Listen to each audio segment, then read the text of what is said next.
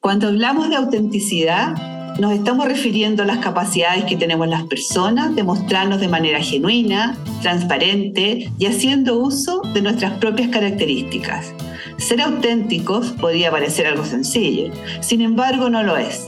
Martin Heidegger fue uno de los primeros pensadores en referirse a la dificultad para ser auténticos, señalando que la mayoría de los seres humanos vivimos vidas inauténticas, vidas que no hemos elegido, circunstancias, decisiones y deseos que fueron impuestos, principalmente por la sociedad, nos hacen de vivir manera condicionada, donde el ser se olvida de sí mismo. Pensamos que vivir con autenticidad trae poder, ya que solo las personas que tienen el coraje de ser ellas mismas y de expresarse en el mundo pueden vivir una existencia plena e intencionada. Pero, ¿es posible recorrer un camino que nos conduzca a la autenticidad? De esto y mucho más en este nuevo episodio de Las Malagradecidas. Somos Ana Luz y Mauja mujeres apasionadas por las conversaciones profundas y generativas tratadas de manera liviana y auténtica. Entendemos que las buenas conversaciones tienen el poder de transformarnos, de acercar a las personas y de tejer nuevas posibilidades. Juntas buscaremos provocar nuevas reflexiones y poner conversaciones que propicien la colaboración y aporten a un mundo más inclusivo y más justo. Somos las malagradecidas.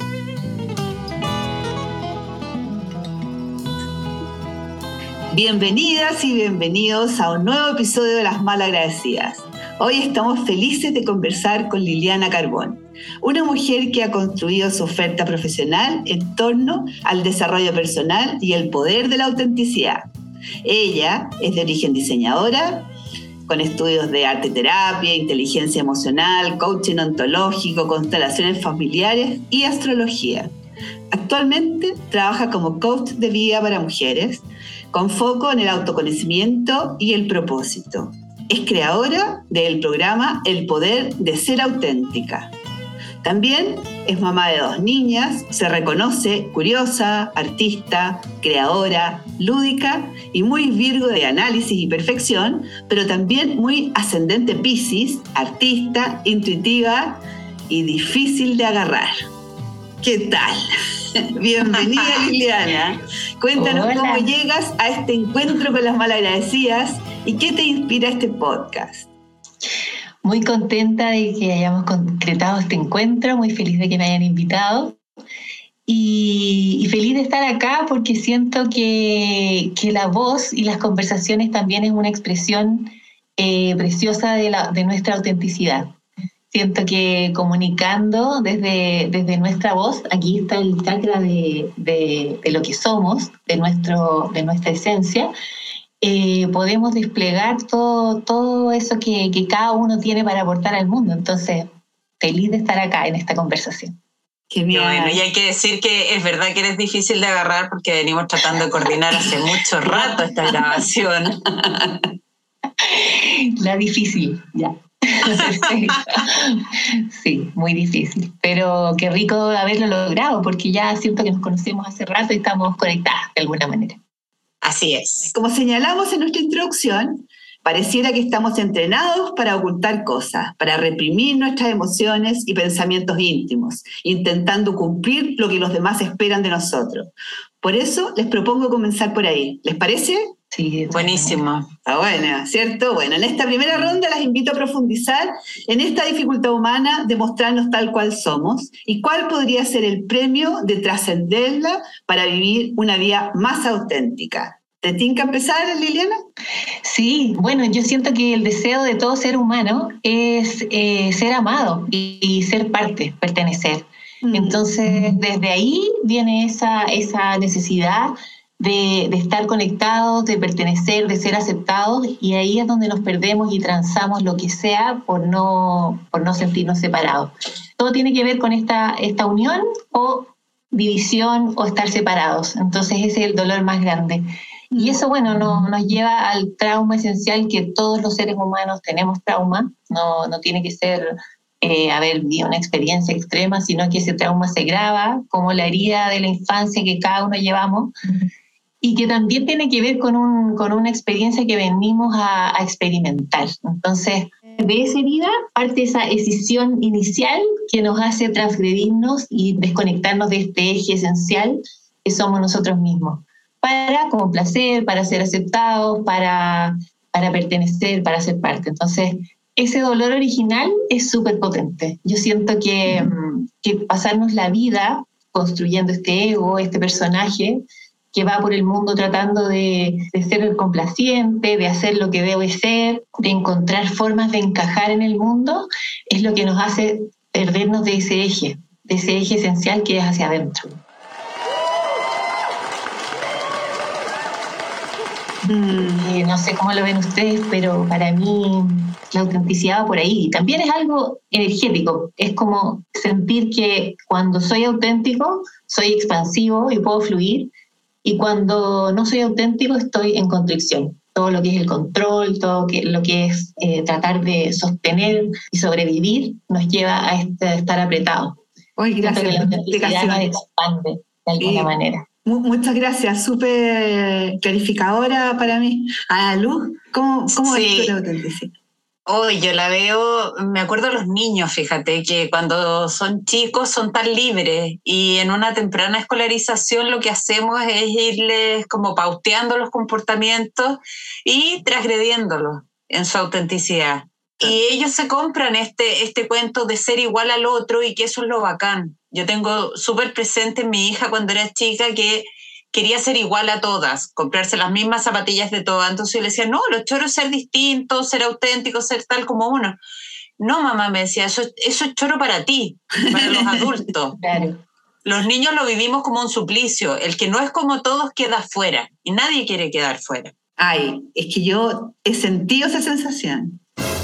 He sentido esa sensación de, sentirme distinta, como esa imagen así como de la oveja negra, y cuando todas son blanquitas, que, que, probablemente tiene todo que ver con lo que, lo, que nos trae la Lili. Eh, pero, pero creo que el, esa, esa, esa necesidad de pertenencia es un motor que disfraza todo. O sea, está, a mí me parece que está lleno de todos los tener todo el tengo que, tengo que ser, tengo que parecer, tengo todo, todo todas estas compulsiones que tenemos asociadas como al deber ser, creo que tienen que ver con ese, esas ganas profundas de pertenecer, de ser parte de la tribu, de homogenizarse. Y también, Mauja, con lo que hemos catalogado de bueno y malo, porque eso es lo que hace el ego, nos, nos pone en polaridad. Entonces ah. ahí volvemos a la, a la separación. No, no está diciendo todo el rato esto sí, esto no, esto se debe, esto no se debe, esto es bueno o esto es malo. Y nos empezamos a mover en el mundo en esa dualidad. Y ahí nos separamos, porque en el fondo, si, si estuviéramos realmente conectados con nuestra autenticidad, estaríamos abiertos a vivir todas las experiencias, luz y sombra. Exacto.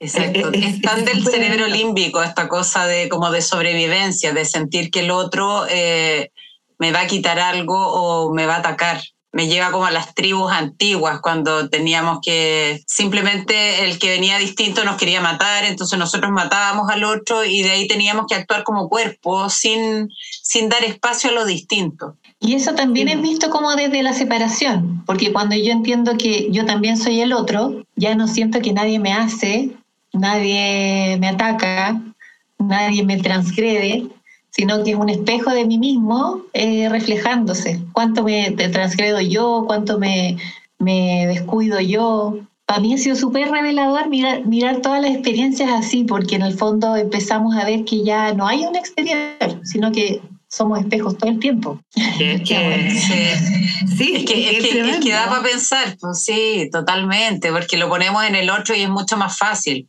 Decir es que es el otro el que no me deja ser auténtico porque yo necesito encajar, entonces el otro el que me reprime. Y claro, si estoy parada en mi eje y estoy bien definida en lo que soy yo, que además para eso requiere con mucho autoconocimiento.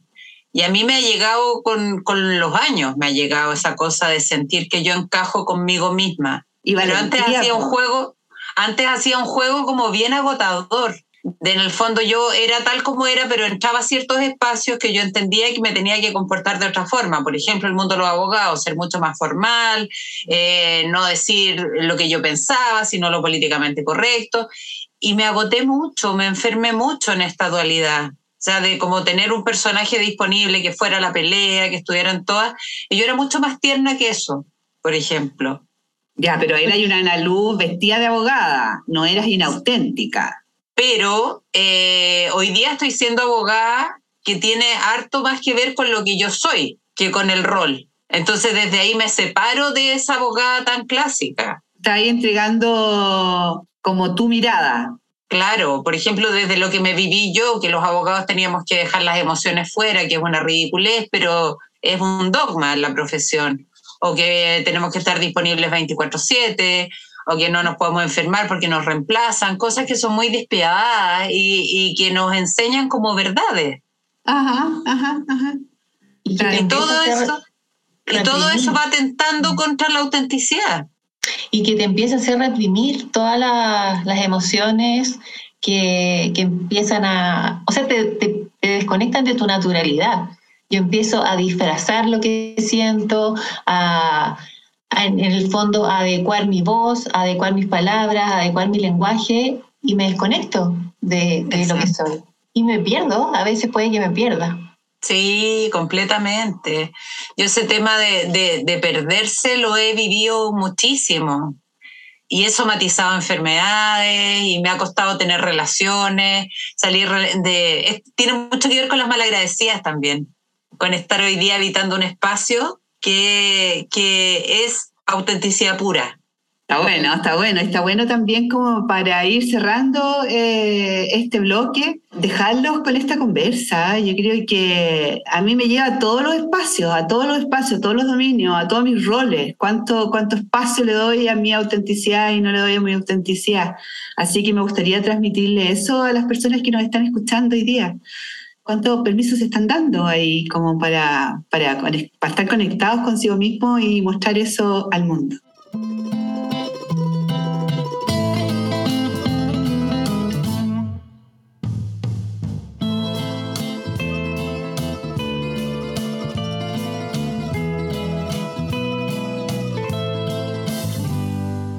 En esta segunda ronda intentaremos ser auténticas bueno, siempre somos auténticas, pero vamos a compartir nuestros caminos y dificultades en la conquista de nuestra autenticidad. ¿Cómo lo han vivido? ¿Qué resistencia han enfrentado? ¿Se sienten mujeres auténticas? Ahora sí, Panalo. Sí, pues, sí, pues me embalé yo con la, con la primera cosa de la dificultad de transitar hacia la autenticidad efectivamente, eh, como decía, con el tema de la edad va apareciendo una pulsión que es más allá del rol que tengas o, como que la, si no le das espacio aparece de cualquier manera, aparece súper desbocado porque, porque eres tú en una olla a presión. Total, Total, me, hace, me encanta, me encanta la figura, porque me imagino así como un ser reprimido, reprimido en todo este deber ser, como revelándose, como queriendo salir del cautiverio. Claro, queriendo habitar otros colores, otros paisajes, otras formas de ejercer un rol que te han dicho que por años es así. ¿Y eso cuándo te pasó, Analo? Yo creo que me pasó en distintos momentos. ¿ah? Eh, mi, mi, gran quiebre, yo creo, de autenticidad fue cuando fui madre, porque no tenía referentes de madres que fueran mujeres y que tuvieran vida.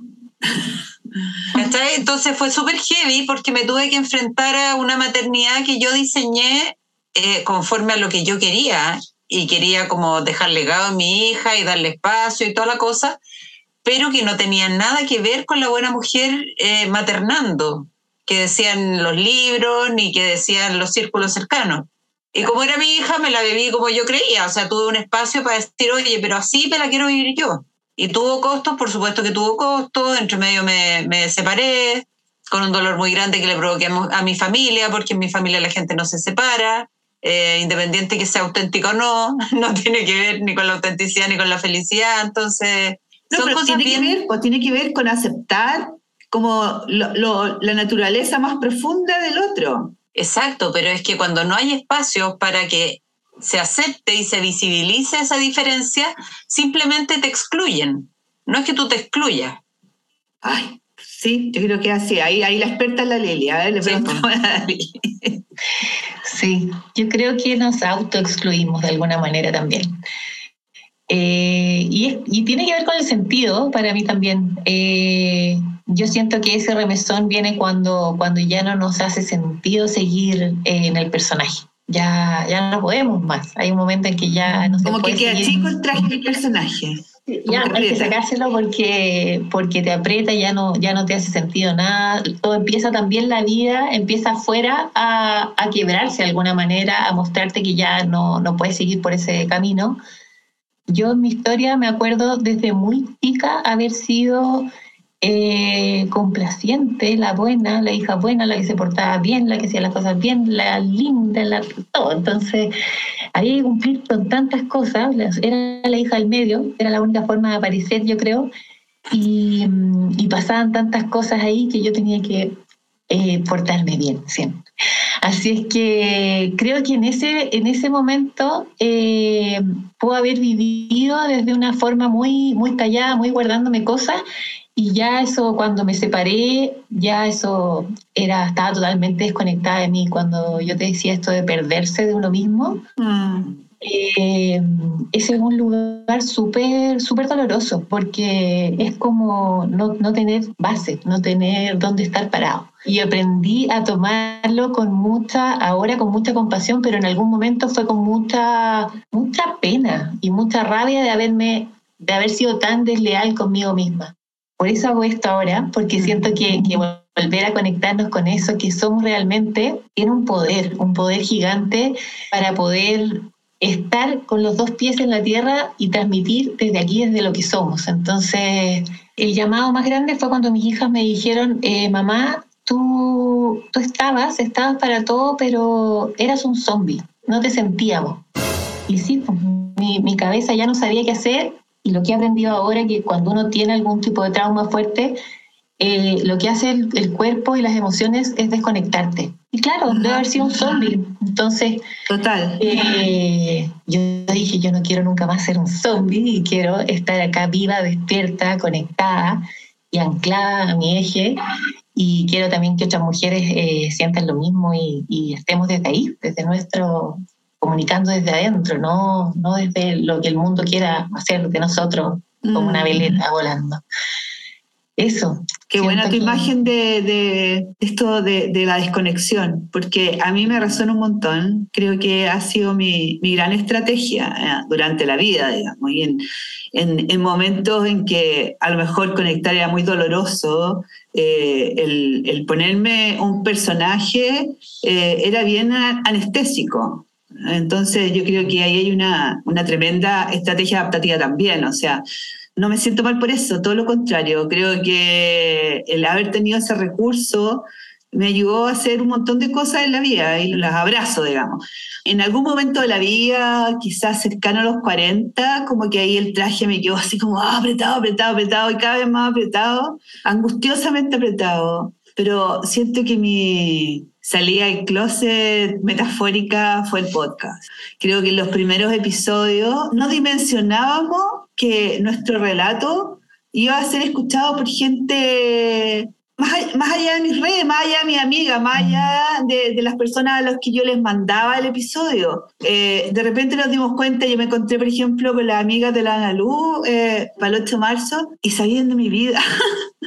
sabían de mi vida, yo no sabía cómo se llamaba, no sabía quién era, y sabían de mi vida, ¿sí? Y era, era una más del lote. Claro, pasa, pasa, que es como un, paso de valentía, de quizá un poco de locura, así como de, hablar de nosotras, de lo más profundo de nuestro ser, en esta cosa amplificadora que es un podcast. Pero siempre está dado en, esta, en este formato de conversación íntima, conversación de amiga, Entonces como que perdemos de vista esas conversaciones, esa como amplificación. Y hemos hablado, por ejemplo, cómo, cómo hablar de la autenticidad sin recordar lo que fue para mí amaestrar a mi hijo, porque yo cuando está, él estaba chico, estaba seguro que los niños tenían que ser de una manera determinada, entonces hacía mucho esfuerzo por meter a, mi hijo dentro de este, este, estereotipo. O sea, yo creo, te juro que como casi poniéndole una marca y una firma al, personaje, o porque es un personaje de lo que yo creía que tenían que ser los niños y, y en realidad era una construcción muy torpe porque yo era muy joven. O sea, yo fui mamá a los 17 años, entonces esta construcción de cómo tenían que ser los hijos era como de revista, era como de media hollywoodense, ¿cachai? No era real, no era real. Y yo creo que, bueno, quizá mi ejemplo un poquito como extremo, pero de alguna manera todos estos estereotipos, estos formatos son impuestos por un colectivo bien frisco, ¿no? Yo les pregunto mucho a las mujeres en, el coaching, eh, me hablan de las hijas, de los hijos, que yo quiero que sea así, yo quiero que sea así. Y tú le has preguntado qué quieres ser. O sea, es como, porque lo que tengo pensado que es la carrera, lo que tengo que pensado que le hace bien, lo que tiene que, cómo tiene que comportarse. Entonces todo claro, seguimos inyectando el deber ser ahí y es como, y has parado a mirar, a mirar a tu hijo y quién es tu hijo. ¿No? ¿Quién es el modelo del que yo quiero inyectar ahí? Absolutamente, es como que juegue en esta cancha, la cancha se la dibuja uno, ¿cachai? Tiene toda esta cancha, pero en realidad puede, las posibilidades son mucho más que las que a uno se le pueden ocurrir como mamá, sobre todo porque somos de generaciones distintas, entonces vemos cosas distintas. Cuando la Lilia hablaba de desconexión, que me acuerdo yo haber tenido como 30 y cinco años y estaba muy en el rollo de quiero, quiero comer cuando tenga hambre, quiero, como que estaba tan desintonizada y tan desconectada de mí que era todo inercia. O sea, yo como que pasaba los días, los ciclos, un día era igual al otro, las estaciones, no reparaba en nada. Hoy día estoy súper conectada con los ciclos de la naturaleza, con, con los ciclos de la luna, eh, con, con con que pese a que sea la misma persona con la que te encuentras todos los días, siempre hay algo distinto, siempre hay una cuestión que es la variable humana, mm. de que al otro las cosas le impactan de manera distinta y a ti también, y así se van construyendo las danzas de las relaciones.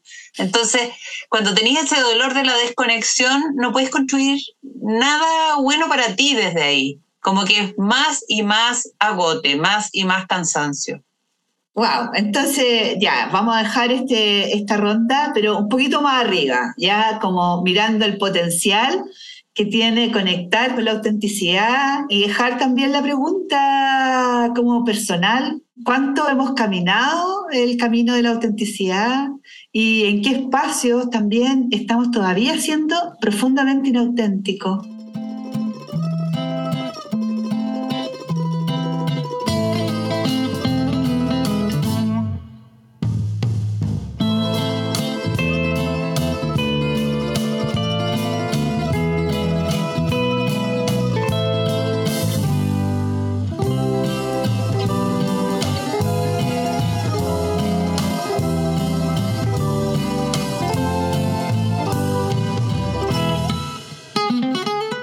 Esta tercera ronda buscaremos inspirar, entusiasmar a nuestros oyentes con prácticas concretas de desarrollo personal que pueden hacer las personas que quieran ser más auténticas. ¿Cómo pueden enfrentar la vulnerabilidad que sugiere la autenticidad? Lili. Yo siento que esta, esta conexión con la autenticidad es un viaje, un viaje de conciencia eh, donde vamos despertando, igual nos tenemos que dar la vuelta, tenemos que pasar la herida, tenemos que hacer el recorrido, vivir la experiencia, porque es, a lo que vinimos, yo siento. Oye, pero, déjame hacerte una pregunta. ¿Uno puede llegar a viejo en el personaje?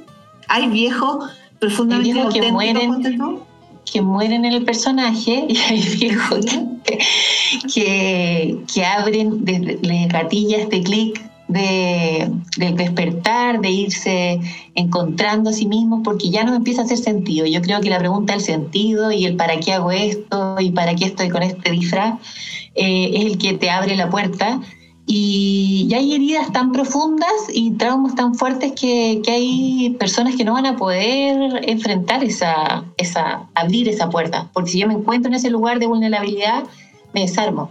Entonces, ah, esa era mi pregunta, era si, si en realidad si, si, si es un llamado para todos y todas.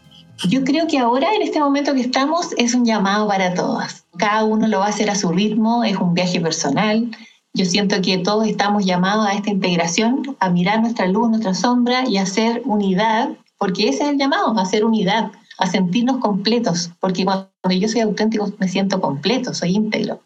Entonces, creo que, que, es un viaje súper personal, a cada uno se despierta en, en el momento en que, en que, pasa, y también pasa que nos podemos ir a un, a un polo súper extremo. Cuando empezamos a, a ver esta parte auténtica que nos encanta, empezamos a a querer a ser exhibicionista.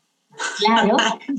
Y, yo creo que ahí es súper bonito eh, tomárselo, tomárselo con calma y abriendo la mirada de a poco, porque podemos volvernos súper extremos, como, como poner esta, esta, esta palabra de la autenticidad como un escudo, donde yo voy abriendo puertas porque yo soy auténtica y, podemos pasar a llevar a otros también. Entonces, creo que el, que el llamado es a irse conociendo, yo creo que ese, como si tú me dijeras así, el consejo es autoconocimiento, reconocernos, reconocernos qué siento, por qué estoy aquí, por qué hago esto, a sentirnos, para mí, conectar con la emoción y poder sentir lo que estamos sintiendo, aunque sea este calificativo de bueno o malo, no me gusta tanto, no me gusta tanto, pero voy a experimentar. Yo siento que el llamado de la autenticidad es a experimentar la vida como es no con la expectativa que queremos ni irla acomodando, sino que lo que venga es una experiencia para crecer, para evolucionar,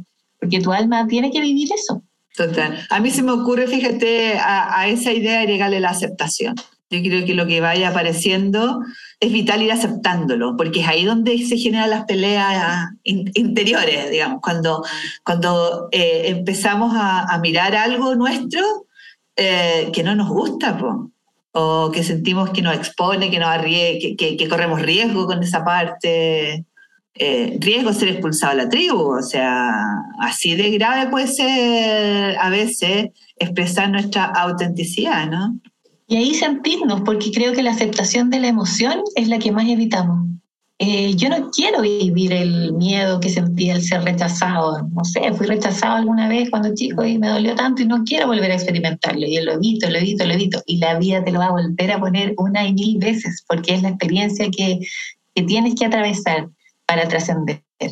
Lili, y desde la, desde la mirada de las constelaciones familiares, ¿hay, ¿hay dolores en el tema de la autenticidad que se repiten en los linajes? Porque te lo pregunto por una experiencia personal, porque yo siento que en mi familia lo que prima es el secreto, ¿cachai? Y la apariencia, mi linaje. Entonces, no tengo referentes ahí de personajes que hayan hecho lo que han querido, sino que todo se...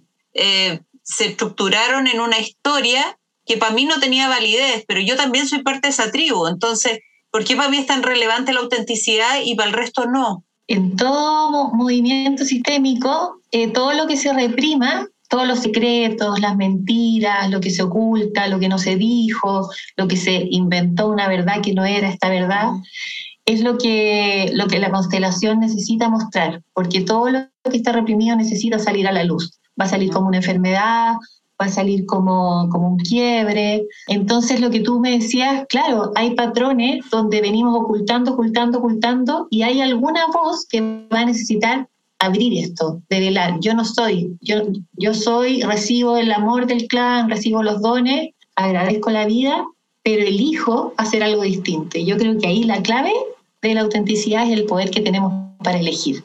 Ahí está la libertad, ahí es donde conectamos con nuestra libertad interior.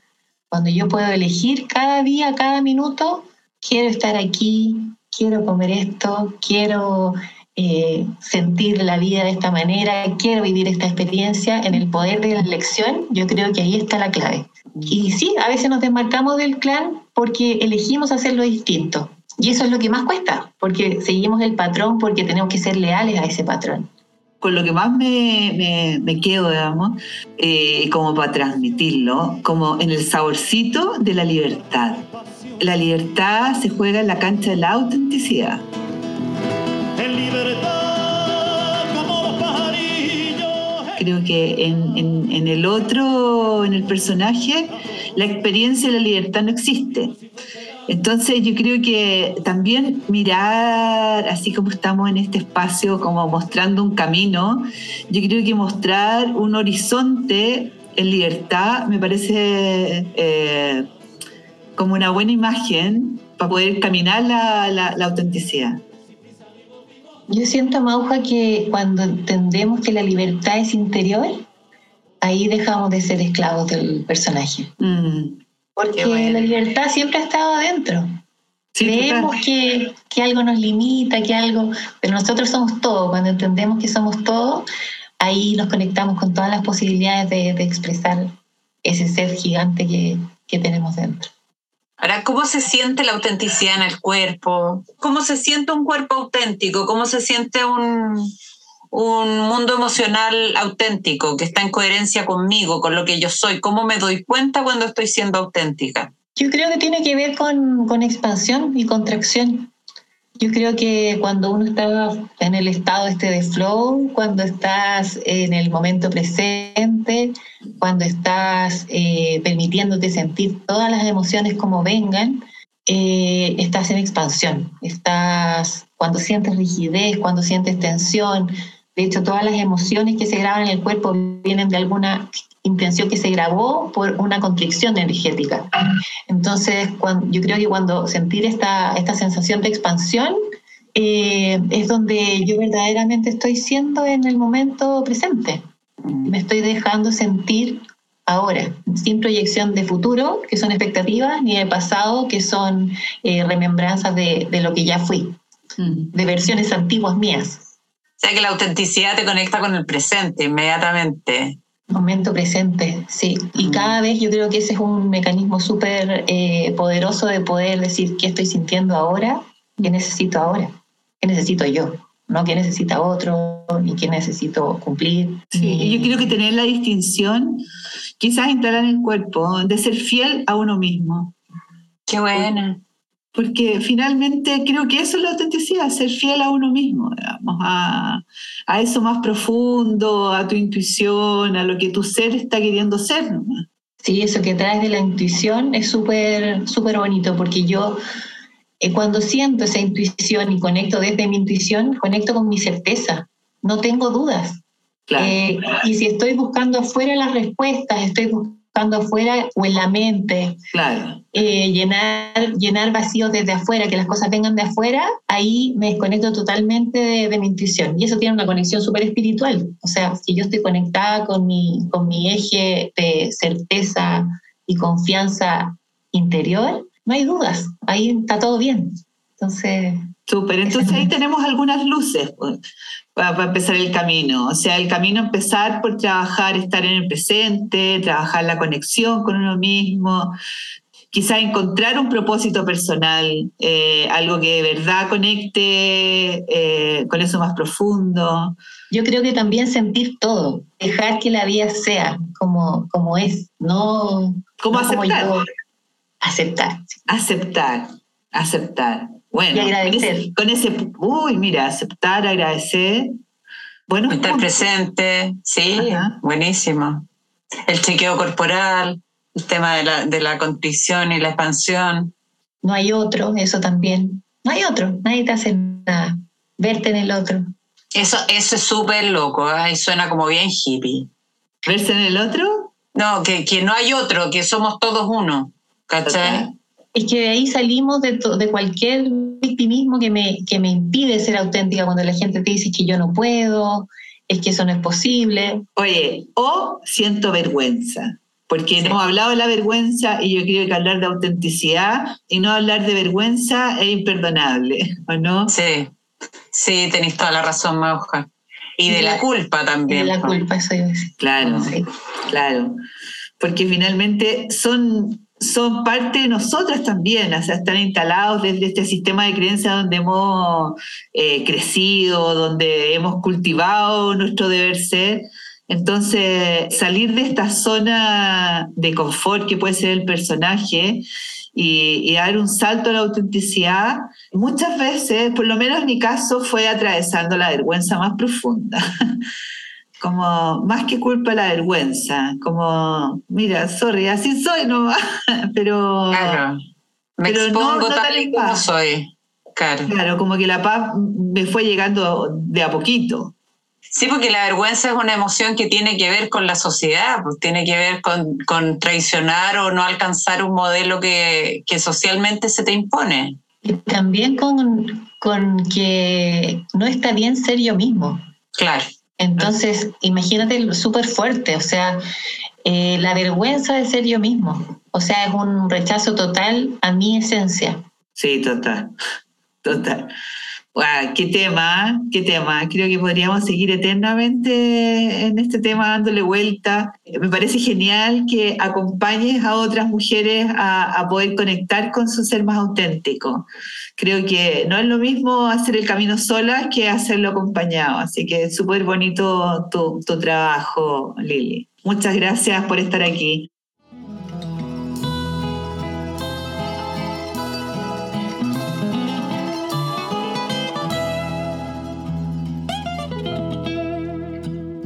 Estamos convencidas que las conversaciones transforman y abren nuevos mundos. Así que esta última pregunta es para nosotras, pero también para quienes nos están escuchando. ¿Qué te regaló el episodio de hoy? ¿Empezamos contigo, La Luz? Sí, a mí me regaló las distinciones de la Lili. Buena. Como, esta, como el marco conceptual de lo que es la autenticidad. Eso como que fue bacán. El otro, la cita que te mandaste al principio con Heidegger de las vidas inauténticas, que me dejó así como, guau, como cargada de pesimismo. Y al mismo tiempo fue como, no, pues si acá está la llave para saltarse la vida inauténtica. Está buena. Yo entiendo que es una sola, claro, y si no me hago cargo ahora, ¿quién va a vivir mi vida? La tengo que vivir yo y conforme a mis códigos. Y me lleva a los animales de poder también que nos acompañan en, en todos los episodios, ¿cierto? Y acá pedimos la, la energía de los animales de poder y nos salió el jaguar, que nos trae la valentía, la voluntad y la versatilidad, las tres B. Eso también yo me las llevaría como parte de regalo del episodio. Y la Lili también nos regaló dentro de su oráculo la aceptación. Y tiene todo que ver con la autenticidad. Todo que ver. Así que esos son mis grandes regalos. Sí, yo me llevo eh, el elegir. Siento que ahí está el poder más grande. Cuando yo me elijo a mí mismo cada día, vivo desde la coherencia y, no hay duda. Y la vida se vuelve un juego al final. Yo siento que es tan rico vivir desde la autenticidad y experimentar la vida como un juego de desafíos eh, que no sabemos cómo viene cada día y no sabemos quién voy a ser cada día. Entonces, imagínate la posibilidad de ser algo nuevo cada día. Qué liviano, qué rico. Está buenísimo. Yo, yo me quedo hoy con esta conversación súper removida. Me encanta este tema, me encanta eh, sentir que, que, que, nosotras como malagradecida hemos iniciado un camino hacia la autenticidad, no es que seamos súper auténticas porque probablemente nos quedamos con muchas cosas todavía ahí, digamos. O sea, y, caen mal, yo creo que Inauténticas ya... no somos inauténticas no somos. Entonces me parece que, que, que, bueno, esta conversación me ha permitido como conectar con eso, como con el poder de lo que, de lo que queremos hacer, ¿sí? del camino que queremos recorrer. Eh, me encantan también tus distinciones, Lili, creo que son tan importantes las distinciones para poder ordenar eso que tenemos a veces en la mente, eh, esa, esa esas reflexiones a veces que son tan difíciles de digerir por nosotros mismos. Cuando tenemos distinciones, como que las podemos meter en unos cajoncitos, se nos ordena la vida. Entonces yo me quedo con eso, me quedo con súper contenta con, con haber entendido también, a ver, quizás más compasiva con las personas que no se atreven o no tienen el coraje de ser más auténticas. Creo que se necesita mucho coraje, creo que se necesita mucha voluntad, creo que es un riesgo andar vulnerable en la vida, ¿sí? que tiene todas estas cosas fantásticas de las que hemos hablado, pero sí hay que reconocer que tiene su riesgo y de repente puede salir propulsado de la tribu, sí, pero es un bonito juego, bonito juego, me quedo con Porque eso. quizás no era la tribu también. ¿Ah? porque quizás tocaba ir a otra tribu también. Total, total, está bueno, Sí, está, bueno pensarlo así y no, y, y no desde el exilio, ¿sí? Creo que, que hay muchas tribus y, y también bonito, mira, lo estamos poniendo al final, pero, pero es tan bonito encontrar a su tribu. Entre más nos atrevemos a ser auténticos y aceptamos también nuestra, eh, nuestras particulares formas de ser, también tenemos más posibilidades de encontrarnos con nuestra propia tribu. Qué bueno eso, ¿ah? Porque además en las malagradecidas hemos ido encontrando tribu y haciendo tribu y empiezan a aparecer las raritas y los raritos como nosotras, Que son de la que no tienen tribu. nada de raro. Sí. Que somos de la misma tribu y que andamos más livianitos y más contentos por la vida, entonces está bueno. Está genial, está genial. Yo me quedé con un montón de, conversaciones. eh, después vamos a hacer la promoción de este, de este episodio y se nos aparecen más conversaciones y así son conversaciones generativas. Entonces vamos cerrando este bloque y dejándolos también con esta reflexión que se llevan de este, de este episodio, qué cosas les van a seguir dando vuelta y atrévanse. Estamos desde ahí. Hasta acá este episodio de Las Malagradecidas. Lili, te agradecemos esta conversación y nos alegramos de que finalmente, después de muchos intentos, lo lográramos. Agradecemos también a todas las personas que nos escuchan desde tantos lugares. Es maravilloso sentir que resuenan con nuestro proyecto. Si conoces a alguien que pueda servirle este episodio, puedes recomendarnos y también compartirlo desde Spotify. Si ya llegaste a Spotify, se comparte como cualquier publicación de red social. También les recordamos que suscribiéndose al podcast y siguiéndonos en las redes sociales nos ayudan a seguir creciendo. Hasta pronto. Hasta pronto. Chao, chao. En libertad,